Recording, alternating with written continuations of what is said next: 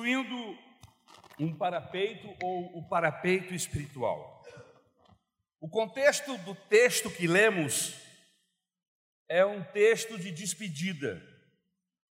Moisés está passando para o povo as últimas instruções antes de morrer.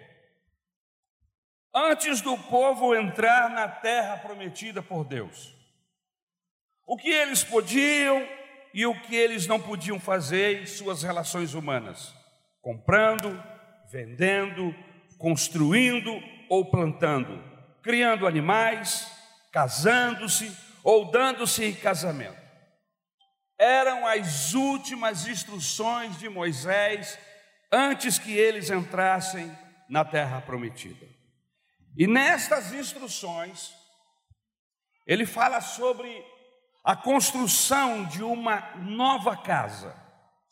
E ele diz mais ou menos assim: quando chegarem em Canaã, depois que vocês dividirem as terras, o local que lhes couber, quando vocês forem edificar a sua nova casa nessa nova terra,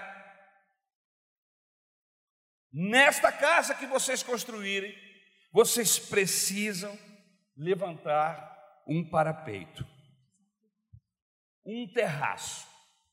É muito comum, é importante que se diga que era muito comum nas casas, inclusive eu, eu mandei uma foto ou um desenho, eu não sei se o meu companheiro conseguiu captar, amém? É, desta casa rudimentar, porém uma casa construída, é um desenho, mas é uma, uma fotografia, vamos dizer assim, do que acontecia nos tempos que Israel vivia ou estava entrando na terra prometida.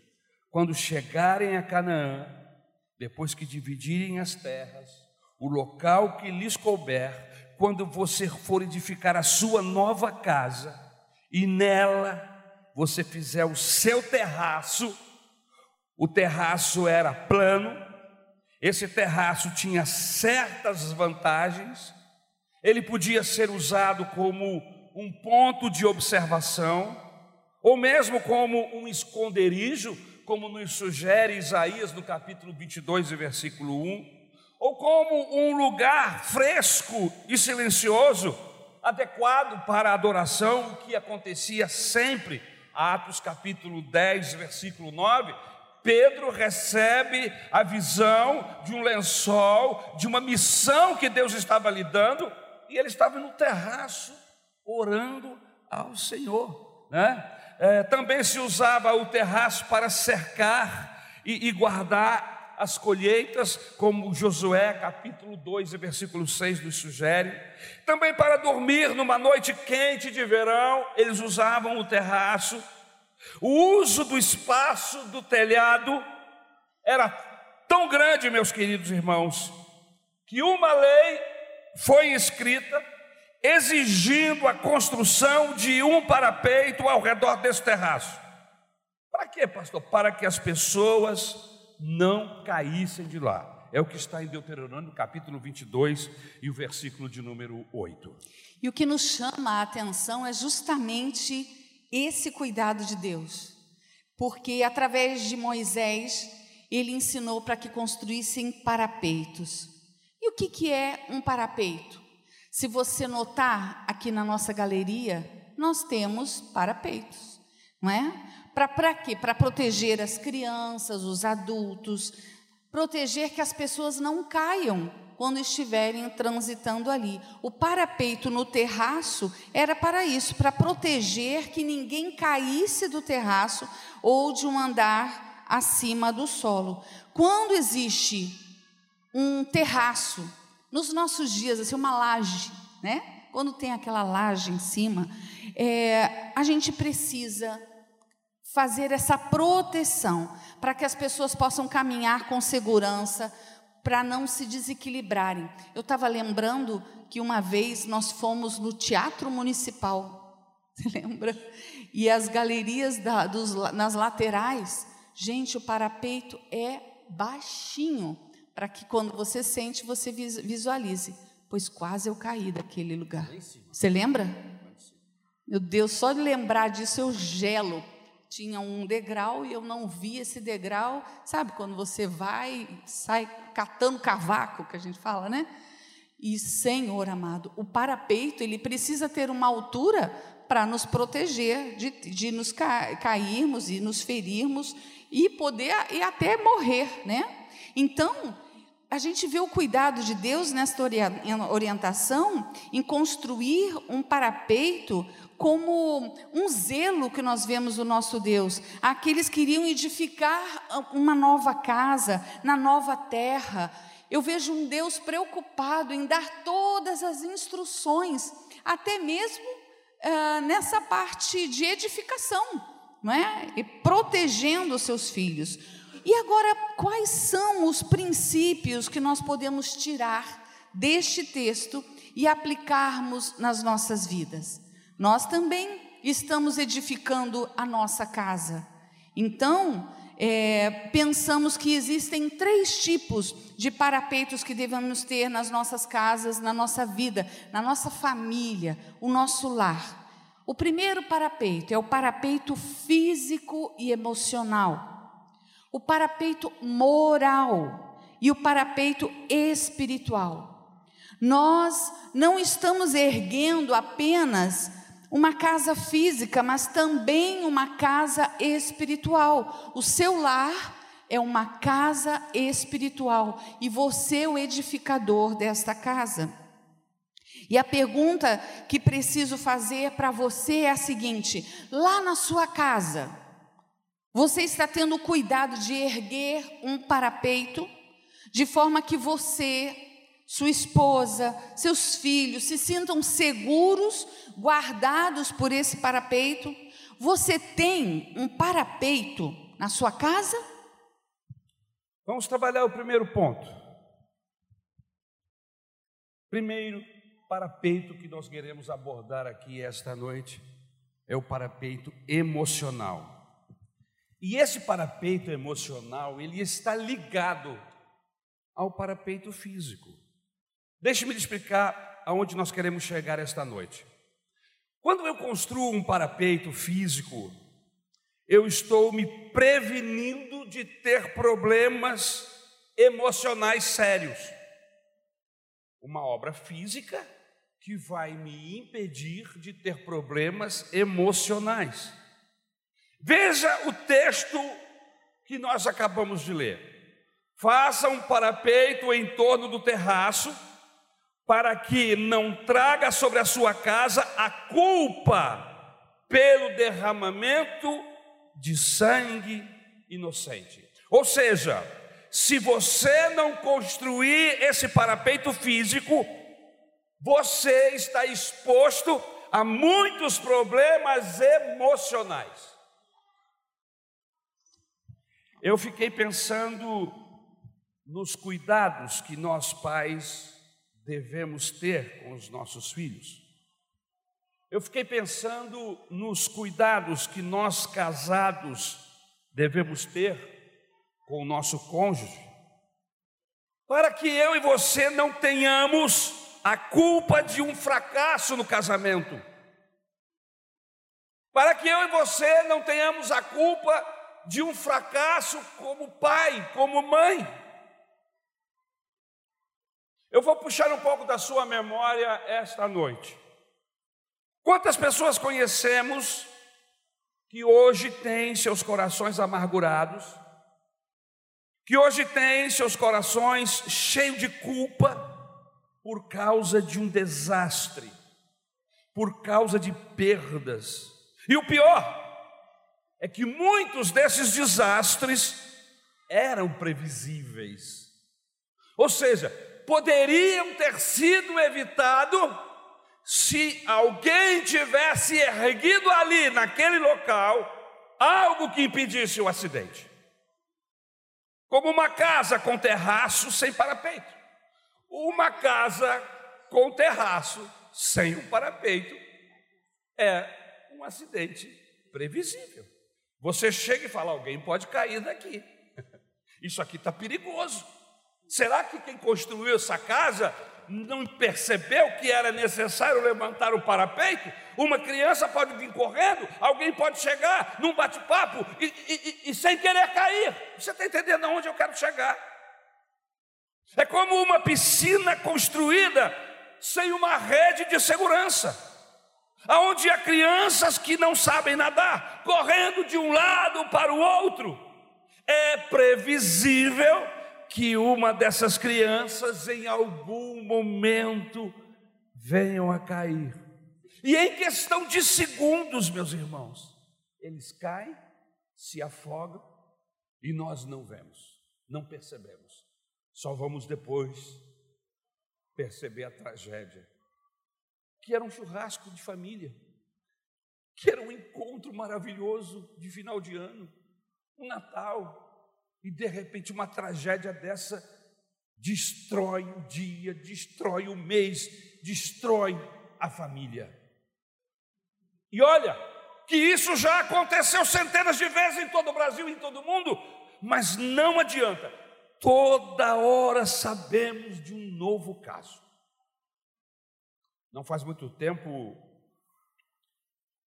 ou melhor, existem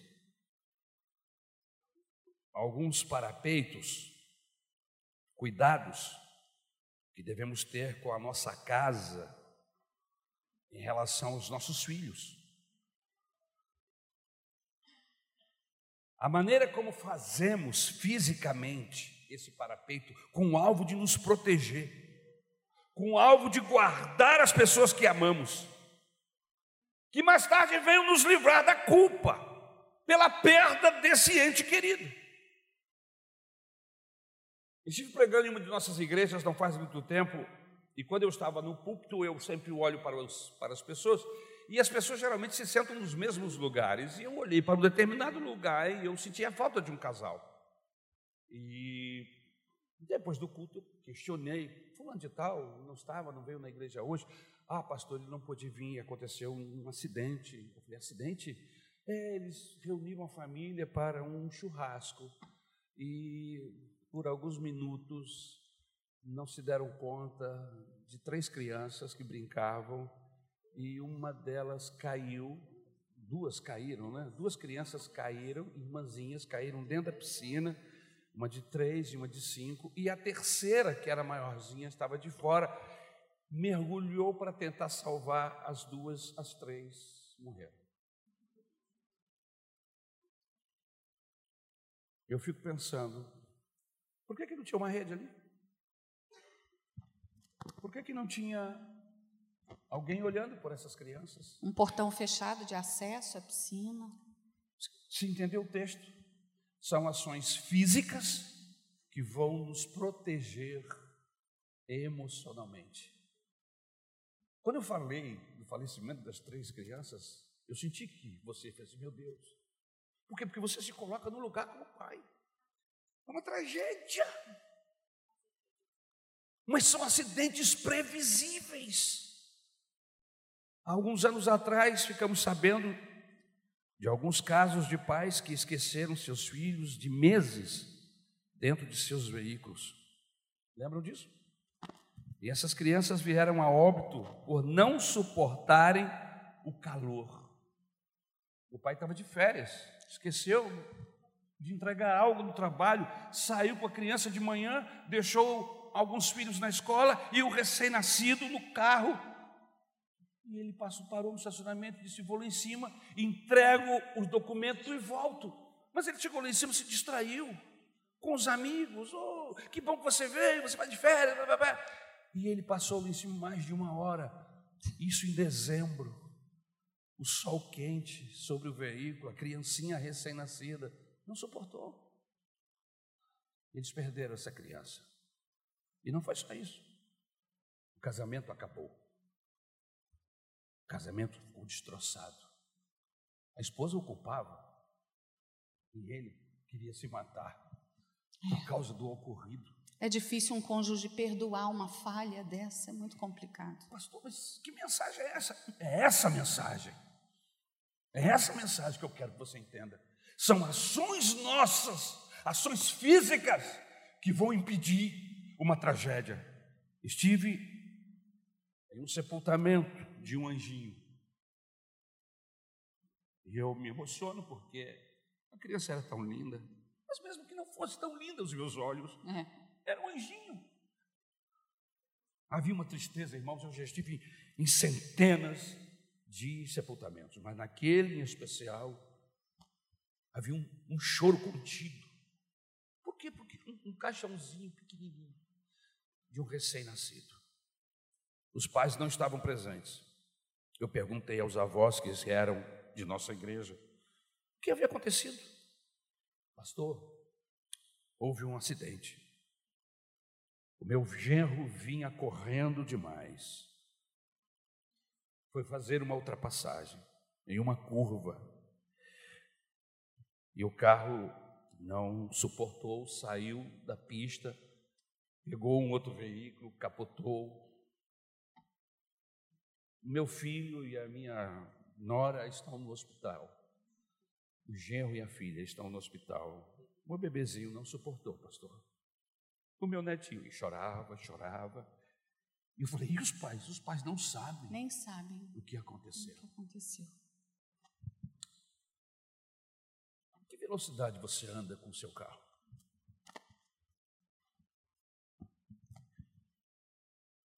Eu sempre ouvi de meus pais a seguinte frase: A sua vida vale mais, vale mais um minuto na vida do que a vida em um minuto. E eu já coloquei isso na prática, no trânsito, porque eu sou teimoso igual a você. Eu já fiz ultrapassagens. Que se eu esperasse um minuto, menos, a pista ia ficar livre. Mas eu me arrisquei, me expus ao perigo expus a minha família ao perigo. Não existe pressa, pressa, que compense a perda de um ente querido. Existem leis de trânsito. Existe uma miserável uma faixa contínua que ninguém respeita. Pastor, só está dando aula de trânsito. Se é assim que você está entendendo, estou. Irmãos, faixa contínua não se ultrapassa. Eu respeito faixa contínua. Eu só ultrapasso se não tiver. Sabe por quê? Porque na faixa contínua significa que eu não tenho visão do outro veículo que vem. Quando a faixa contínua não existe, então significa que eu tenho visão limpa, eu posso fazer o que eu quiser, porque eu tenho visão. Mas existem pessoas, e você sabe, e aí eu quero que você agora se julgue, no nome do Senhor Jesus, nem você. Não importa se você está com alguém no carro, se você está sozinho, você precisa erguer parapeitos, erguer princípios que você não os derrube, que poupe a sua vida e poupe a vida do seu ente querido, das pessoas que estão com você. Eu fico pensando às vezes, irmãos, que alguns chegam lá no céu e Deus olha para ele e fala assim: que, que aconteceu? Você já chegou? Ah, cheguei. É. Tudo bem, você chegou, vem cá. Eu te dar um abraço. Mas não, não era para chegar agora. O que, que ocorreu? Eu estou simulando aqui uma chegada de alguém no céu. Deus sabe de tudo, irmãos. Mas eu tenho para mim que tem gente que chega antes da hora lá no céu, antecipa o seu momento porque é imprudente, porque não evita acidentes previsíveis, passa por circunstâncias contrárias difíceis, porque não ergue o parapeito físico. Você está entendendo aonde queremos chegar? Que tipo de parapeito, cuidado devemos ter com os nossos? Seja no seu carro ou seja na sua casa. Alguns anos atrás, a Isabel, minha esposa, ela estava fazendo um estágio de psicologia em um hospital aqui na Tijuca, e a coordenadora pediu que ela fosse fazer uma visita a uma mãe de um bebê de oito meses que estava todo queimado. Quando ela me contava, eu perguntei: foi um incêndio? que ocasionou essa queimadura na criança? Ela disse: não. A mãe não tinha com quem deixar a criança e a levou para a cozinha. E enquanto cozinhava com a criança no colo, a panela de óleo quente virou no fogão e aconteceu o previsível. Podia se prever, não podia? E por que você ainda leva criança para a cozinha? Eu me lembro que eu era criança, irmãos, e eu me lembro disso. Tinha uma cerca que eu não passava para a cozinha. Eu me lembro que eu descobri aonde a minha mãe guardava o Todd e eu me joguei por cima daquela cerca do outro lado, quase quebrei a cabeça, porque eu queria chegar na lata de Todd de Nescau que estava guardado dentro de um armário. Mas tinha uma cerca, tinha um limite. Para peito. Para peito. Para evitar tragédias que veio me desmantelar emocionalmente. Quantos pais choram a perda de um filho por causa de um acidente que poderia ter sido evitado se houvessem erguido para peito do cuidado? Pais de primeira viagem. Outro dia eu estava na praia, num dia de férias. E aí eu estou sentado lá. A gente estava saindo. Saindo. Porque eu, eu, eu, eu, fico na praia até um determinado momento, sabe, irmãos? Enquanto os meus olhos conseguem ficar. Porque depois das 11, meio-dia, é mais complicado você ficar na praia, porque você vê tanta coisa que você não quer ver, então você acaba. Eu fujo antes. E o sol fica muito quente. Então, a gente estava saindo, era umas 11 e meia, meio-dia, e estava chegando um casal. Um bebê de dias dias, com certeza. Irmãos, um calor do inferno. E eu pensei assim: o que é que esse casal veio fazer com essa criança aqui na praia? Meu Será que não tem ninguém para aconselhá-los que com esse sol, a essa hora do dia, meio-dia, não é hora de sair com uma criança? Eu não fiquei lá para ver o resultado, porque eu fui embora. É. Mas eu fico imaginando o que poderia acontecer com uma criança a essa hora na praia. Mesmo que ela fique embaixo do guarda-sol, a areia reflete o calor e o calor vai pegar aquela criança, ela vai ter uma insolação que pode levá-la inclusive à morte. Quantas crianças vão perder mãos, dedos, agora, neste mês de julho, por causa da festa julina? Bombas que os pais compram. Porque as crianças não compram bomba, não. Quem dá dinheiro é o pai, é a mãe. Quantas crianças vão perder parte do, do seu corpo porque explodiu? Para peito físico, que me tira uma culpa emocional. Vejam, meus queridos irmãos, o que a Bíblia está nos dizendo. Ergo para peito, em outras palavras, tome cuidado, porque senão você viverá uma vida cheia de culpa, com amargura e sem fim por causa da perda ou marcas de um acidente que poderia ter sido evitado.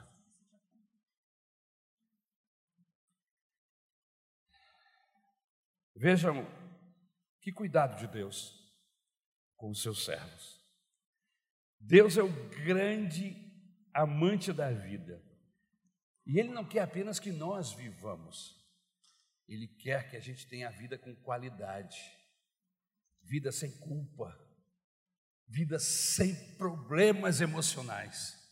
Por isso, eu falei de vida sem culpa, Jesus entregou a sua vida lá na cruz do Calvário, ele morreu por mim e por você, para tirar a culpa do meu coração, para perdoar os meus pecados, para me tornar uma pessoa livre, aonde o Espírito Santo possa atuar e me dar entendimento e sabedoria para levantar o parapeito físico.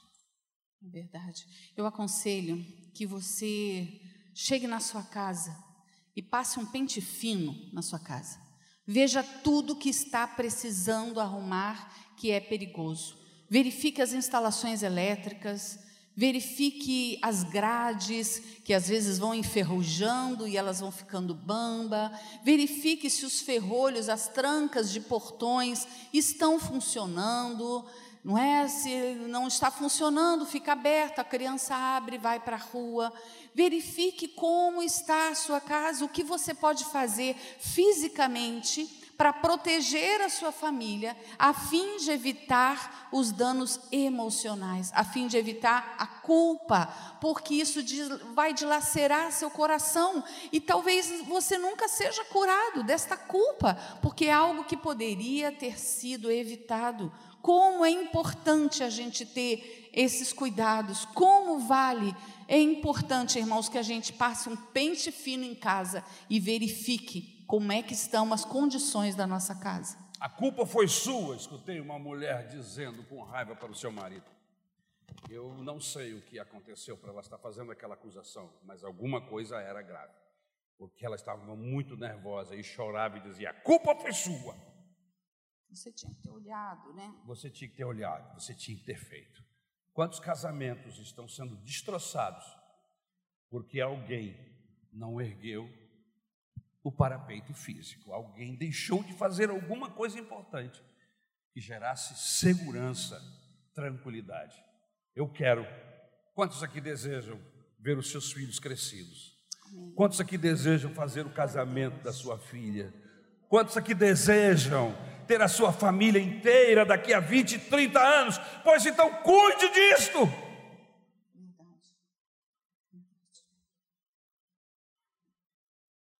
E há outras questões, como por que, que Deus permitiu? Porque não é só acusação contra o marido, contra o cônjuge, mas é acusação contra Deus.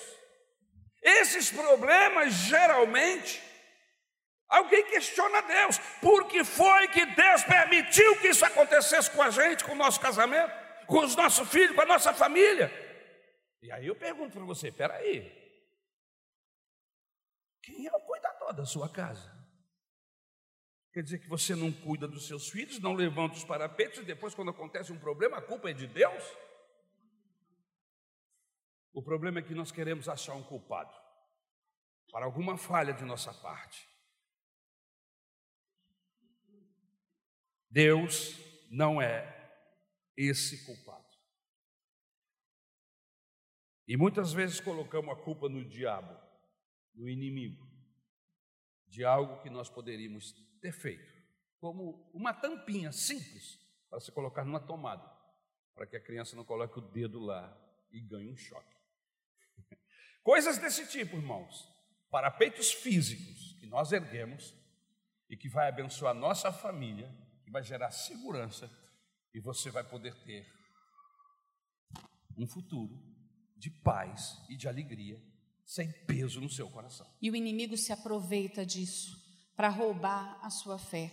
Quando você fica questionando Deus e culpando Deus, se ficando de mal com Deus, o inimigo usa isso para roubar a sua fé. O segundo parapeito que nós queremos destacar é o parapeito moral. Nesse mundo que nós estamos vivendo, nós vivemos para alcançar o objetivo e para isso vale tudo, vale negociar qualquer princípio, seja ele ético ou moral. Como que nós vamos conseguir construir uma família ética e moralmente sadia dentro de uma sociedade onde abre-se mão de tudo, onde é o famoso vale tudo? Se falta exemplo na nossa sociedade, os maridos que mentem, as esposas mentem, os juízes mentem, os deputados mentem, os senadores mentem, os líderes religiosos mentem. Irmãos, a falta da verdade é campeã em todas as áreas das nossas vidas. Como erguer um parapeito moral diante de tantas coisas erradas que a gente vê? Você precisa, eu preciso levar a sério as orientações de Deus para o nosso filho, para a nossa família, porque a melhor maneira de combater o erro é fazendo o que é certo. A melhor maneira de combater um erro é fazer o que é certo. Se alguém está fazendo errado, nós apontamos o erro e fazemos o que é certo, é isso que devemos fazer. E a melhor maneira de se combater a mentira é com a verdade. Então, cabe a nós, pais, mães, líderes, falarmos a verdade. Se o presidente, o vice-presidente, os senadores, os deputados, os juízes estão mentindo, nós não vamos mentir. Por quê? Porque nós temos um compromisso com a verdade, e a verdade é Cristo Jesus. Pais, falem a verdade, vivam a verdade. Vocês estão construindo assim o parapeito moral da sua casa, da sua família. Mas eh, se os filhos veem os pais mentindo, se o filho vê o pai negociando princípios inegociáveis, como a moral, a ética nos negócios, nos relacionamentos dentro de casa, até mesmo no vocabulário, como eles vão ser diferentes? Como eles vão fazer de um modo diferente? Comportamento igual, resultado iguais. Se você quer resultado diferente, você precisa fazer algo diferente.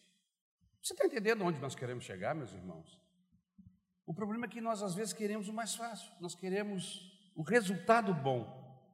Mas se o processo é igual, como eu vou ter um resultado diferente? A proposta do Evangelho para mim e para você é de transformação de vida. Eu não estou falando de recalchutagem. Nós, quando estamos ruim de grana e a gente precisa trocar o pneu do carro, a gente vai aí num desses lugares borracheiros aí e coloca um pneu recalchutado. Mas o pneu recalchutado não é igual a um pneu zero. Existe até tecnologias que aproximam os processos, mas a verdade é que não é. Queridos, nós precisamos de transformação. E o Evangelho não recalchuta, ele, não, ele, ele apenas não, não, passa um verniz sobre nós, não. O Evangelho vem para transformar a nossa vida Amém. de dentro para fora, para mudar os nossos princípios éticos, morais e espirituais. E aí, quando essa mudança acontece, o resultado vai ser diferente. A melhor pedagogia não é a que nós falamos. A melhor pedagogia é o exemplo que nós damos. Então, se você quer que os seus filhos sejam educados, seja educado. Se você quer que eles aprendam a respeitar as autoridades, respeite as autoridades, não burle a lei, não, não infrinja a lei. É muito importante o exemplo que nós damos. Eu lembro que quando os meninos eram pequenos, lembra, Ari, o que, que aconteceu lá em eu casa? Lembro que nós estávamos em casa, em família, e de repente o meu menino falou uma palavra feia. E eu disse assim: no meu tempo isso era palavrão. Aí ele olhou para mim e falou assim: não, mas agora não é mais não. Abusadinho, né? Aí, aí eu falei assim: olha para mim, por favor. Você já ouviu falando isso aqui quando? Desde que você nasceu. Quando foi que você me ouviu falar esta palavra ou a, palavra, a sua mãe usar essa expressão? Quando? Nunca. Eu falei, pois então você não repita essa palavra aqui nessa casa. Você não tem esse direito, porque se você não vê o seu pai fazer, você não pode fazer. Fale apenas aquilo que você vê o seu pai falar, e você vai ter certeza que você vai estar fazendo o que é correto. Você está entendendo, irmão, como nós somos importantes dentro do processo familiar? Os filhos olham para nós, eles são esponja, eles absorvem tudo de nós, o que é bom e o que é ruim. Pois então vamos procurar Jesus para Ele tirar o que não presta, para Ele fazer transformações na nossa forma de falar, na nossa forma de ser, para que os nossos filhos possam aprender de nós, conosco, aquilo que é bom. Nós deixamos de erguer parapeitos na nossa casa quando nós mesmos nos envolvemos com a moral falida da nossa sociedade. E você vai entender quando eu estou dizendo a respeito daquilo que você vê na sua casa. Quais são os filmes, as séries que você vê? Seus filhos estão percebendo, mesmo que eles sejam muito pequenos. Existem, hoje está tão difícil, irmãos, achar algum programa, algum filme na televisão, porque a maioria deles há uma exposição erótica, sexual, há uma degradação, são mentiras, traições, tudo é recheado disso e faz com que, e quer nos fazer aceitar que isso é normal da nossa vida. A gente precisa colocar um filtro nos teus olhos, um filtro na sua televisão, classifique ali o que dá e o que não dá para você ver. Seus filhos estão te olhando, seus filhos, seus adolescentes estão percebendo o que você gosta, o que te atrai. Isto é, fazer isso é derrubar ou não construir os parapeitos de cuidado, o parapeito moral da sua casa. Eu não quero que os meus filhos assistam, as minhas netas assistam. Beijo de homem com homem, beijo de mulher com mulher, eu não quero. É o direito que eu tenho, a Constituição me garante. Pois então eu não coloco, existe uma pauta, existe uma agenda dentro dos cinemas, dentro das novelas, das séries, onde eles têm que inserir esses processos, e nós na nossa casa deixamos que isso entre para dentro da nossa casa, e os nossos filhos começam a se acostumar com aquilo que a Bíblia diz que é pecado. A gente se acostuma, a gente dá risada das piadas que envolve esses temas. Nossos filhos estão vendo. Esse tipo de ação é não construir parapeitos na nossa casa, parapeitos de cuidados. Muitos pais, em nome dessa modernidade, estão entregando smartphones, tablets, computadores com acesso livre à internet na mão de crianças. É muito comum, irmãos, ver bebês no carrinho de bebê com um tablet aqui. Eu já vi pequenininho, não sabe nem andar, mas ele faz assim, ó. Touch, não é? E eles aprendem. A gente precisa ter esse cuidado. O que você tem colocado na mãos dos seus filhos? Este final de semana nós acompanhamos um casal bem próximo a nós que tem uma criança pequena e a Isabel até trabalhou para achar uma uma profissional da área para ajudar. E foi interessante o que a profissional falou Sim. acerca desta geração que nasceu agora. Sim, é, é, eles chamam de geração da telinha. É, e as crianças agora, nesse período de pandemia, muitos pais trabalhando home office, o que, que eles fizeram? Colocaram o filho na frente da televisão, assistindo desenhos fofinhos, bonzinhos, não eram nocivos. Não. Mas o que, que aconteceu? Esse tipo de ação é, roubou da criança a possibilidade de se desenvolver na fala. Então, tem muitas crianças que não se desenvolveram na fala dentro da faixa etária dela, estão atrasadas. Por quê? Porque faltou estímulo para elas falarem. Só tem estímulo visual. Os pais pouco falam com elas. Olha que consequência, como a criança é um, é um, um material tão fácil de mexer, de mudar, de transformar e prejudicar. Né? Então, os pais precisam tomar esse cuidado de, de interagir com seus filhos e não deixá-los como na babá eletrônica, né, que é a da internet.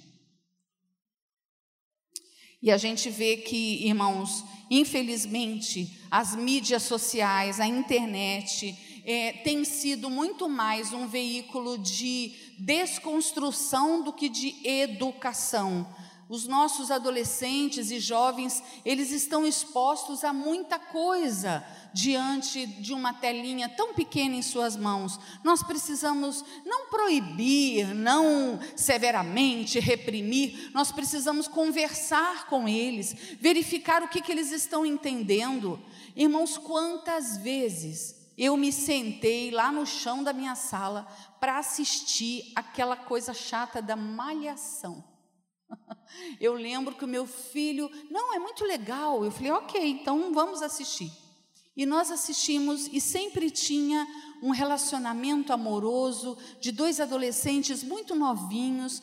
E eu lembro que eu ficava perguntando para ele: o que, que você acha disso? Ah, eu acho legal. Por quê? Você acha que esse adolescente está preparado para vivenciar isso? E nós conversávamos e eu fui tentando passar para eles um olhar crítico das coisas e não apenas absorvendo e comendo tudo que vê. Nós precisamos construir este parapeito moral.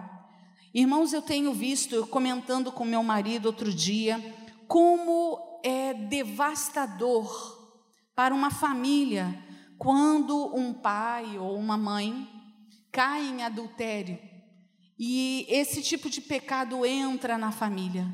Como o diabo ele ele tripudia em cima disso. A gente precisa olhar para nossa casa, olhar para o Senhor com temor e tremor e refazer rapidamente qualquer dano deste parapeito moral da nossa casa se algo assim já aconteceu na sua família, busque o Senhor, olhe com atenção. Você tem gasto tempo olhando pornografia no seu celular, você pensa que seu filho já não percebeu, ele já percebeu. Você o está influenciando, está influenciando sua filha com aquilo que você vê. É tão importante que tenhamos essa consciência. Eu vejo que nós estamos vivendo um período que o Senhor está praticamente nos desenhando a vontade dEle. O que Moisés fez, trouxe aqui para o seu povo, para o povo de Deus, foi um cuidado pedagógico do Senhor, explicando quais eram as medidas de proteção, de cuidado para com a família. A família é a nossa responsabilidade. O Senhor guarda, o Senhor abençoa. Não estamos livres das fatalidades, não estamos livres dos acidentes. Eles podem ocorrer, mas que nós sejamos cuidadosos e construamos os parapeitos da nossa casa. Terceiro parapeito e último, parapeito espiritual. Nós falamos do primeiro parapeito, parapeito físico. Emocional. E emocional. Isso. Você constrói um e livra a sua emoção de tragédias e de circunstâncias de culpa. de culpa, não é verdade? O segundo parapeito foi o parapeito moral. Nós acabamos de falar sobre esse assunto. E o terceiro e último parapeito que eu e você devemos erguer na nossa vida, na nossa casa, casa esta que estamos construindo, casa espiritual, o parapeito espiritual. A Bíblia Sagrada diz: instrui o menino no caminho em que deve andar, e até quando envelhecer, não se desviará dele. Provérbios 22, 6. Deuteronômio capítulo 6, versículo de 6 a 9, diz assim: E estas palavras que hoje te ordeno estarão no teu coração e as ensinarás aos teus filhos, e delas falarás sentado em tua casa e andando pelo caminho, ao deitar-te e ao levantar-te. Também as atarás por sinal na tua mão e te serão por frontais entre os teus olhos, e as escreverás nos umbrais de tua casa e nas tuas portas. Em outras palavras, o que o Senhor está dizendo aqui é: ensina o seu filho a me conhecer, ensina a tua criança, passa tempo com ele. Marque a mente do seu filho com momentos com Deus. Irmãos, eu, eu quero dizer uma coisa para você esta noite. Eu fui marcado na minha infância. Eu também fui. Você foi marcado na sua infância com Jesus? Ah, pastor, infelizmente não, eu nasci em um lar que não era evangélico. Eu respeito isso. Mas você agora tem um filho, tem uma filha. E o que a Bíblia está dizendo aqui, nos textos que nós lemos, ele está dizendo assim: passe tempo com o teu filho, marque a vida dos teus filhos com Deus. Inculcar é colocar para dentro da mente. Isso é inculcar. Eu me lembro dos chamados e famosos cultos, cultos domésticos. domésticos Nós tínhamos reunião na igreja, reuniões na igreja, às terças-feiras, às quintas-feiras, domingo de manhã e Ensaio domingo de noite. Do Ensaio do coral, é, reunião não sei do que, evangelismo. Mas mesmo assim, durante a semana, meus pais abriam a Bíblia, cantavam alguns hinos com a gente, liam um texto, explicava e orava com a gente. Não demorava muito, era 20 minutos, no máximo 30 minutos. Era rápido, mas aquilo me marcou. Me lembro do meu pai contando história bíblica para mim, ele lia a Bíblia, aprendia as histórias e me contava. Os meus heróis, irmãos, eram heróis como Davi, Daniel, José, Sansão, eram os heróis que eu conhecia. E eu quero louvar a Jesus, porque os meus pais estavam cumprindo a Bíblia, estavam tentando marcar a minha vida com o Senhor, com a pessoa do Senhor Jesus. Outra coisa interessante que eu notei ali em casa, eu nunca ouvi meus pais falando mal de pastor lá em casa, nunca, nunca. Eu não me lembro de meu pai e minha mãe criticando pastor, criticando alguém da igreja, nunca. Você sabe que isso é muito importante? Eu sei que aqui na igreja, nós podemos até comparar a igreja como um hospital, onde existem pessoas que estão em tratamento, não é verdade? Nós estamos em um processo de cura, irmãos. Essa igreja está cheia de ex, ex-mentiroso, ex-pecadores, e eu sou o principal deles. Nós estamos em um processo de transformação, de cura de Deus. Mas isso não significa que nós temos o direito de chegar em casa e ficar criticando e falando mal, de forma que os nossos filhos ouçam e sejam desmotivados de vir à igreja e se enfermem muitas vezes com a nossa enfermidade por causa da nossa falta de cuidado, de levar para casa às vezes problemas que ocorrem na igreja.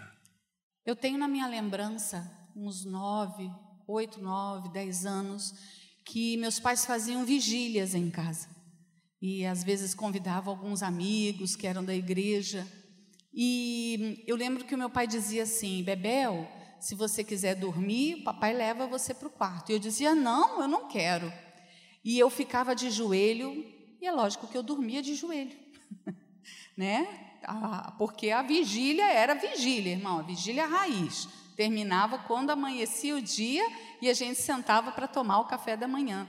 Mas eu me lembro que nesses cochilos, Quantas vezes eu acordava e eu via, via que minha mãe estava chorando, falando em línguas, e daqui a pouco ela falava de algo que Deus havia mostrado para ela, e eu ficava maravilhada. Nós orávamos, líamos a Bíblia, cantávamos. Meu pai gostava de cantar, acho que uns trocentos hinos da harpa, e era algo maravilhoso. E eu, o que eu mais eu lembro desse tempo era a paz que eu senti ali.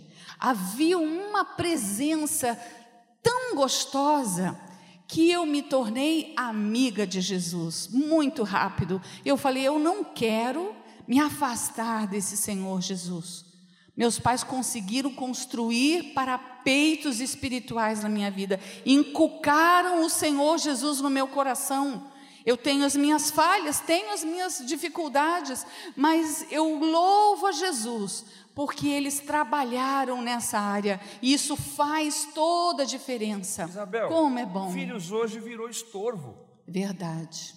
Ah, pastor, eu não posso ir. É. Eu, eu, agora eu tenho filho. Agora eu tenho filho. Não... Cara, eu vou te dizer uma coisa, em nome de Jesus, escuta aí. A minha mãe teve seis filhos. A primeira parte da vida dela, os primeiros dez anos, nós, ela foram quatro de uma vez. Depois é que vieram os outros dois. Foi meu irmão mais velho, eu, meu irmão menor, tudo diferente de um ano, uma escadinha. Entendeu? Meus pais me levavam para livre. Eu me lembro de eu em cima de um banco aqui numa praça aqui em Marechal Hermes, eu podia passar lá. Em cima de um banco, meu pai com um megafone, cheio de pilha, e ele me dava folhetos e eu ficava passando folheto para as pessoas que passavam. Eu estava lá, Talvez eu não estivesse entendendo o que estava acontecendo, mas eu me lembro, a minha mãe me levava para os ensaios de coral, ela não tinha babá, então ela ficava cantando e eu ficava lá sentado do lado dela, junto com os meus irmãos, cantando Ela me levava para o departamento de serviço social. Foi lá que eu descobri que tinha gente carente, necessitada. E ela me ajudava, leva esse quilo, bota ali, bota ali, arrumando os quilos de alimento para poder distribuir para o carente, para o necessitado. Irmãos, na minha casa não era tão grande como a casa da Isabel. Era uma casa de três cômodos. A gente dormia no cômodo central, que era a sala. Como acontecia com a maioria das famílias dessa década. A gente dormia no sofá da sala, que abria, Sofá, cama. virava uma cama, tanto pequeno como grande. A gente dormia ali. Mas meu pai nos levava para vigílias. Amém. Eu me lembro, pegando trem, indo para vigília de trem. E lá na vigília, eu só lembro que tinha uma coisa muito boa lá, que era um mate quente que eles distribuíam às duas Oh, horas da manhã. delícia. E um pão quentinho. Irmãos, eu ia por causa do mate, eu era pequenininho. Eu, ah, a igreja vai ter um mate gelado às duas da manhã, mate quente, com pãozinho com manteiga. Eu estava lá na hora do mate, irmão. Depois eu dormia. Mas algumas vezes, irmãos, eu vi gente falando em línguas estranhas. Algumas Amém. vezes eu vi Deus falando através de profecias. Irmãos, eu frequentava a Santa Ceia, irmãos. Eu não sei por que agora as nossas crianças não frequentam a Santa Ceia. Elas precisam ficar escondidas em algum buraco dentro da igreja. Irmãos, eu comecei a ver a Santa Ceia, os meus pais participando, a minha mãe chorando e pedindo perdão a Deus. Eu senti a graça de Deus na minha vida. Eu era um moleque. A minha vida foi marcada Amém. pelos meus pais que me levavam para ver Deus, para assistir, para estar em reuniões, para estar em orações, para fazer visitas. Você está marcando a vida dos seus filhos? É, Você está marcando, você está deixando essa responsabilidade para a igreja. A igreja ajuda, a igreja ajuda criando processos, mas nós vamos responder diante de Deus. Irmãos, Aleluia. Quantas vezes é, eu vi um problema real na casa da minha avó, me lembro muito bem disso, vou contar rapidamente. E ela me mostrou que as latas de mantimento, quem aqui é da época das latas de mantimento? E ela mostrou que estavam vazias. E eu falei: Como é que você vai fazer, vovó? E ela disse: O Senhor proverá, vamos orar. Dobrou o joelho junto comigo, eu lá do lado dela, e ela orou: Senhor, tu estás vendo. Senhor, eu não sei o que eu vou fazer, eu não tenho dinheiro, está faltando mantimento. Senhor, me dá uma ideia, manda, Senhor, um recurso, em nome de Jesus, amém. E levantou. Quando ela levantou, que foi para o quintal, ela ficou olhando, ela tinha muitas plantas, irmãos, muitas plantas. E ela falou assim: Bebel, vamos vender planta. Eu, como é que a senhora vai fazer, vovó? Vou encher o carrinho de mão do seu avô. E ela encheu o carrinho de mão. Tinha samambaia, tinha palmeira, tinha umas outras plantas ornamentais que ela tinha. E ela falou: Vamos, Deus vai preparar. Alguém está precisando de planta. Quando nós chegamos no portão, meus irmãos, eu lembro, parou uma Brasília azul. E o moço falou assim: Dona, ela estava desse jeito, colocou o carrinho de mão para fora, ela estava fechando o portão, amarrando o cadeado, e o moço falou assim: Ô dona, ô dona, essas plantas aí são da senhora? São. E o que a senhora vai fazer? Ah, eu vou tentar vender. O senhora tem mais delas? Tenho. Eu quero comprar tudo. E eu falei assim, vó, vou comprar. E ele entrou, ele falou, eu estou fazendo uma festa e eu não sei aonde eu vou comprar, eu preciso de plantas ornamentais. Irmãos, aquele homem entupiu a Brasília, levou aquele monte de planta, voltou e ainda pediu para minha avó assim: a senhora pode me fornecer, ser a minha fornecedora de palmeiras? Irmãos, olha que milagre maravilhoso. E eu lembro que eu fui com ela para a feira. Quando nós chegamos lá, ela comprou as coisas e eu lembro que ela, ela viu uma blusa e a blusa tinha uma menininha e um desenho de uma, uma samambaia. E eu falei, vovó, eu quero aquela blusa. E ela me deu a blusa da samambaia, literalmente que ela tinha vendido. Aquilo marcou a minha vida, aquilo fortaleceu o meu coraçãozinho. Eu tinha oito anos e eu falei assim: Deus responde oração. Deus é real. Ele existe. Não é coisa da cabeça do meu pai, da minha mãe. Ele existe. Eu vi os milagres acontecerem na minha casa. Eu me lembro da minha mãe sair paralítica, ela ia perder a perna. Foi vítima de um atropelamento de uma moto. Eu estava lá quando meu pai a colocou em cima de um banco para subir de uma lotação. Lotação. Você deve lembrar dessas desgraças. Lotação. Eu não lembro. O meu pai subiu com a minha mãe no colo nessa lotação no sábado, porque na segunda-feira ela ia cortar a perna fora, porque Jesus. estava gangrenando. Meu Deus. E ela foi na casa de uma irmã que Deus usava, o nome dela era Irmã Estacília, aqui em Marechal Hermes, era membro da igreja. A minha mãe entrou com boletas e saiu andando. Está andando até hoje. Tem, vai fazer 85 anos. Aleluia. A irmã disse assim: Nancy, vem andando até aqui em nome de Jesus. Ela tinha quebrado a perna e os ossos tinham colado, e estavam assim, ó. Se ela andasse. Os ossos não, não viraram uma, uma fratura exposta, não, porque eles colaram. Deus colocou a, a cola do céu Aleluia. Estão colados até hoje. Eu vi, ninguém me contou, não. Milagres. Aleluia. Você está marcando Aleluia. a vida da sua esposa, do seu marido, dos seus filhos, com a presença de Deus. Irmãos, isso é sério que nós estamos falando aqui. São parapeitos que nós vamos erguendo mais tarde, quando eu tinha meus 13, 14 anos.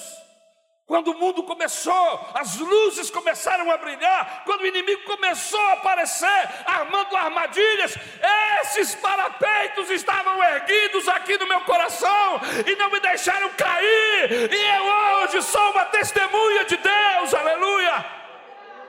Louvado aleluia. seja o nome do Senhor. Aleluia. Construção do parapeito espiritual através do exemplo, com a sua vida, irmãos, isso dá certo.